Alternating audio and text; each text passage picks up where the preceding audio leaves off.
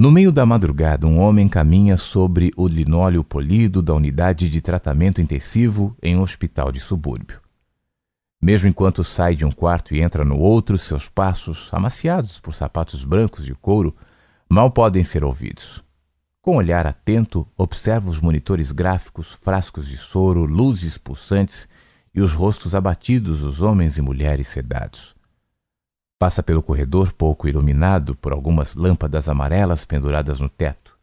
Cruza por uma enfermeira com cabelos alinhados, aparência cansada.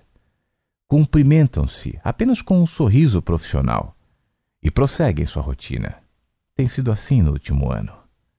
Vitor Mingot, o jovem médico, é mais uma alma entre tantas que habitam a Terra, tentando ocupar seu espaço, procurando a sua função no mundo. Não faz muito tempo que se formou. Foram anos de estudo, muito sacrifício, para entrar em uma universidade pública até que seus estudos fossem concluídos. Ainda guarda vivo na memória as lembranças de quando saía cedo de casa para a faculdade, o ônibus cheio de manhã, a entrada no campus, os amigos, os estudos e a firme convicção de que seria um bom médico. Era do tipo idealista que se realizava com trabalho, alimentando a sensação de que estava salvando vidas, ou, no mínimo, tentando diminuir o sofrimento de seus pacientes. Fazer plantão em UTI não é necessariamente o sonho de todo médico, mas Vitor estava feliz. Exercia a profissão dos sonhos e sabia que aquele era o começo. A madrugada estava fria. Bastava um bom dia para que o ar quente que sai da boca em contato com o ar gelado provocasse fumaça em cada palavra. Lá fora o silêncio era quase absoluto, a não ser um carro ou outro cortando a estrada que ficava a alguns metros à entrada do hospital. A única coisa que se podia ouvir eram os raros e cuidadosos passos que rondavam o corredor do terceiro andar.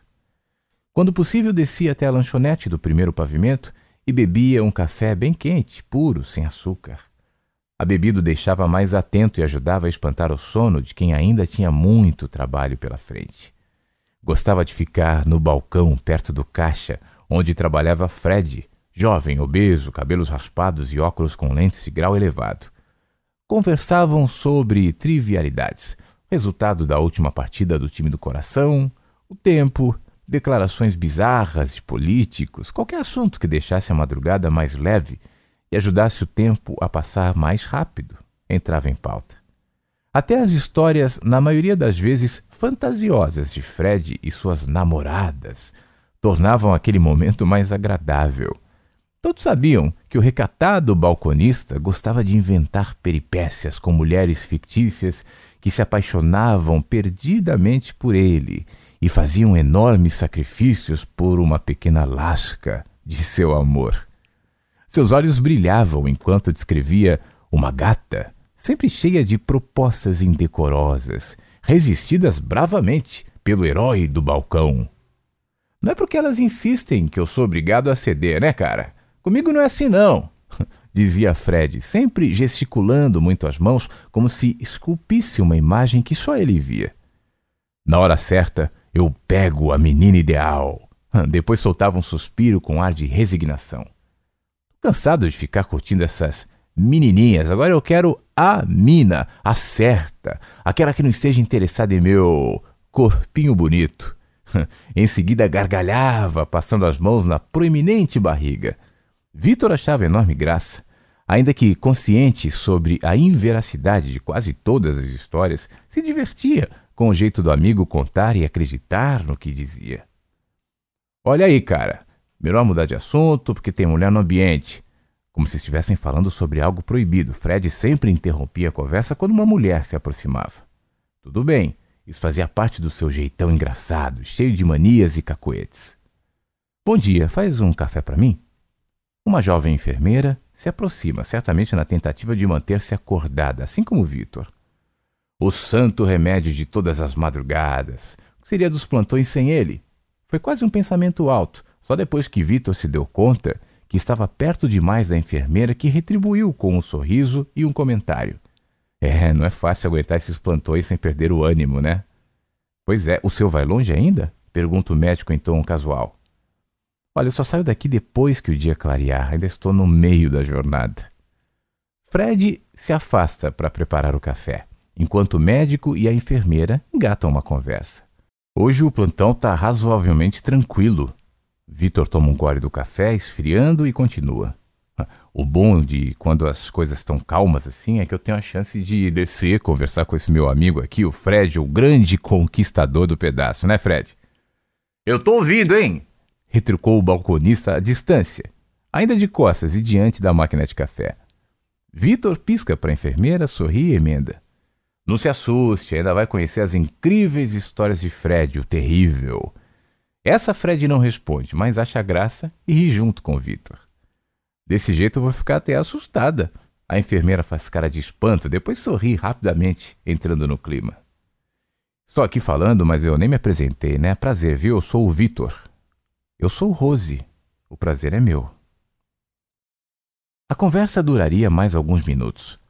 Brincaram mais um pouco com Fred, que depois se aproximou e contou algumas histórias, as mais lights, para a enfermeira. Depois falaram sobre plantões, pacientes, política do hospital, nada mais importante. Aproximadamente 20 minutos depois, cada um voltou para sua ala, atrás do seu mundo e de suas obrigações. O resto do plantão foi diferente para Vitor. Passou a madrugada com a imagem daquela enfermeira, baixinha, magra, de expressão quase juvenil.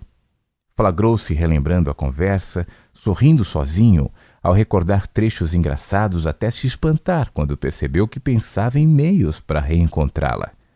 Tudo o que sabia sobre Rose era que dava um plantão no mesmo hospital e gostava de tomar café na lanchonete do Fred. Nos plantões que vieram a seguir, Vitor tomou mais cafés do que o normal. Mais do que isso, passou a caminhar mais atento, pelos corredores e prestar mais atenção nas pessoas que passavam por ele, especialmente as enfermeiras. Mas demorou para que reencontrasse Rose. Mas quando reencontrou, novamente na lanchonete do primeiro pavimento, simulou casualidade. Ô oh, menina, você por aqui de novo? Oh, você! Rose fala como se estivesse surpresa. Pois é, eu vim atrás dos nossos famosos cafezinhos milagrosos. Os dois acham graça. Eu posso me sentar contigo? Pergunta Vitor, enquanto coloca a mão sobre o encosto de uma cadeira vaga. Claro, sim. Fique à vontade. Rose parece levemente tímida. Bom sinal, pensa Vitor. Se está sem graça, é porque minha presença provoca alguma reação nela, conclui sem muita modéstia. Mas ele tinha razão. Depois daquela primeira conversa diante do balcão e do Fred, Rose tentou saber mais sobre o jovem médico. Tinha gostado do seu jeito espontâneo e educado. Naquele momento, nem o achou assim tão bonito. Homens altos e morenos costumavam lhe chamar a atenção e Vitor, apesar de não ser baixo, estava longe de ser grande. Com o tom de pele clara, era muito magro, mas isso não foi empecilho para que a enfermeira se flagrasse pensando nele várias vezes ao dia. Por isso também ficou feliz em encontrá-lo de novo, e assim, como o colega, tentou fingir alguma naturalidade. No fim daquele segundo encontro, combinaram um almoço fora do hospital. A iniciativa foi de Vitor, que definitivamente não estava disposto a esperar mais vários dias por uma possível possibilidade de encontrá-la, promovido pela sorte, no meio da madrugada em um plantão de hospital. Precisava saber mais sobre a menina que se alojara em sua mente nos últimos dias e que agora, mais do que nunca, despertara a vontade de estar perto. Rose aceitou o convite para o almoço no Johnny's Bar sem pestanejar. Ela também estava se envolvendo e disposta a levar aquilo adiante para ver onde ia dar. Deu em um almoço, cheio de assunto e pontos em comum. Um beijo na saída do restaurante. Um novo encontro, depois outro, e mais outro. Até que não puderam mais se separar. Os colegas de hospital ficaram felizes quando souberam que Vitor e Rose iriam se casar.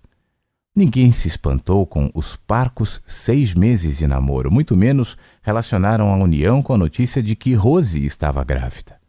O amor dos dois era quase palpável e bastava um olhar para que qualquer um entendesse que, grávida ou não, eles se casariam naquele mesmo tempo, do mesmo jeito, com as mesmas motivações.